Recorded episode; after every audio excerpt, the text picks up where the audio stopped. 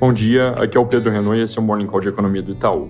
Começando pela Europa, preços do gás natural na região disparam cerca de 20% de volta para níveis de março por causa de cortes de fornecimento por parte da Rússia para Polônia e Bulgária, isso como forma de forçar o bloco a pagar pelas exportações de gás em rublos. Não é claro e, na verdade, parece improvável que o corte de fornecimento para esses países se estenda para outros, como Alemanha e Itália, até porque esses parecem mais dispostos a cumprir o requisito de pagar em rublos, mas, de qualquer forma, é algo que aumenta tensões e que pode acelerar a vontade da Europa de se tornar independente de importações vindas da Rússia. No fronte militar, desde ontem vem surgindo alguns reportes de explosões na Transnistria, que é uma região separatista da Moldávia ocupada pela Rússia, e há quem ache que isso pode ser usado como pretexto pelos russos para atacar o país. Nada perto de concreto aqui, mas mais uma pitada a mais de certeza para o quadro ali da região.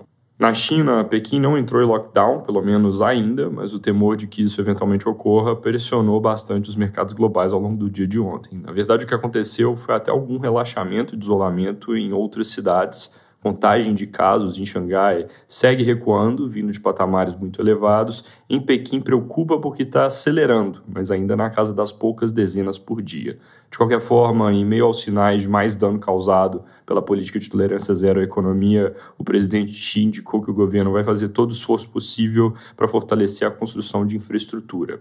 O Politburo, que é um dos principais comitês do governo, se reúne no fim dessa semana e deve reforçar a sinalização de que tem mais estímulo por vir. Além da parte de infra e mercado imobiliário, pode vir alguma surpresa positiva com estímulos mais diretos para o consumo e serviços. Importante ver nas declarações se eles mantêm o compromisso com a meta de crescer 5,5% nesse ano ou se já ajustam logo, dada a realidade atual. Essa questão de China levou ontem a um movimento de aversão a risco nos mercados globais, que, somado à reação ao discurso mais duro do Fed na semana passada, levou o câmbio aqui no Brasil de volta para casa dos R$ reais por dólar.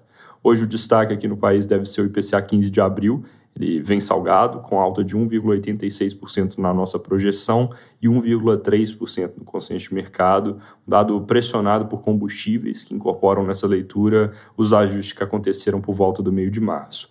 O número em 12 meses deve bater em 12,2% hoje, e esse deve ser o pico de inflação no ano. O IPCA do mês fechado vai ter um pico correspondente de 11,7%, e aí esses números recuam lentamente daqui em diante, principalmente em função de efeitos base de comparação.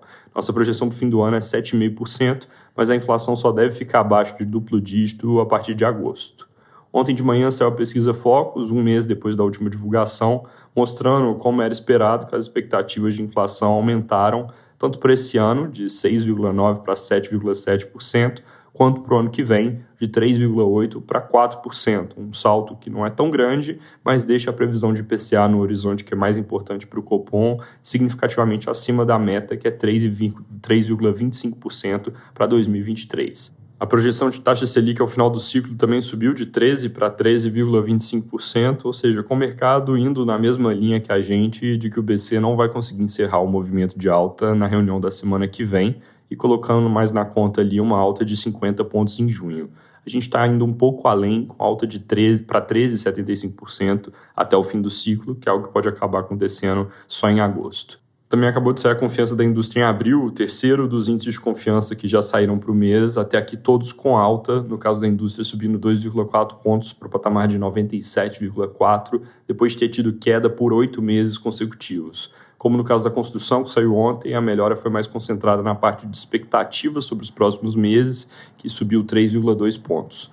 Fora isso, a Câmara pode apreciar hoje a MP do governo que estabelece em 400 reais o benefício do Auxílio Brasil, o noticiário teve algumas idas e vindas nesse front. Outro dia mesmo eu mencionei que o governo cogitava deixar a MP caducar, mas segundo os jornais de hoje, eles decidiram que esse caminho traria riscos jurídicos, então trabalham com a mobilização de aliados no Congresso e contam com o apoio do presidente da Câmara para evitar mudanças no texto que elevem o benefício que isso é algo mais demandado pelos partidos de esquerda, mas tem algum temor que mesmo certos partidos de centro empurrem nessa direção. Então é certamente um tema importante para ficar de olho.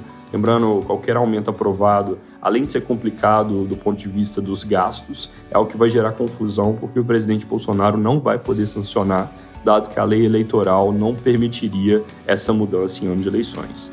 É isso por hoje, bom dia.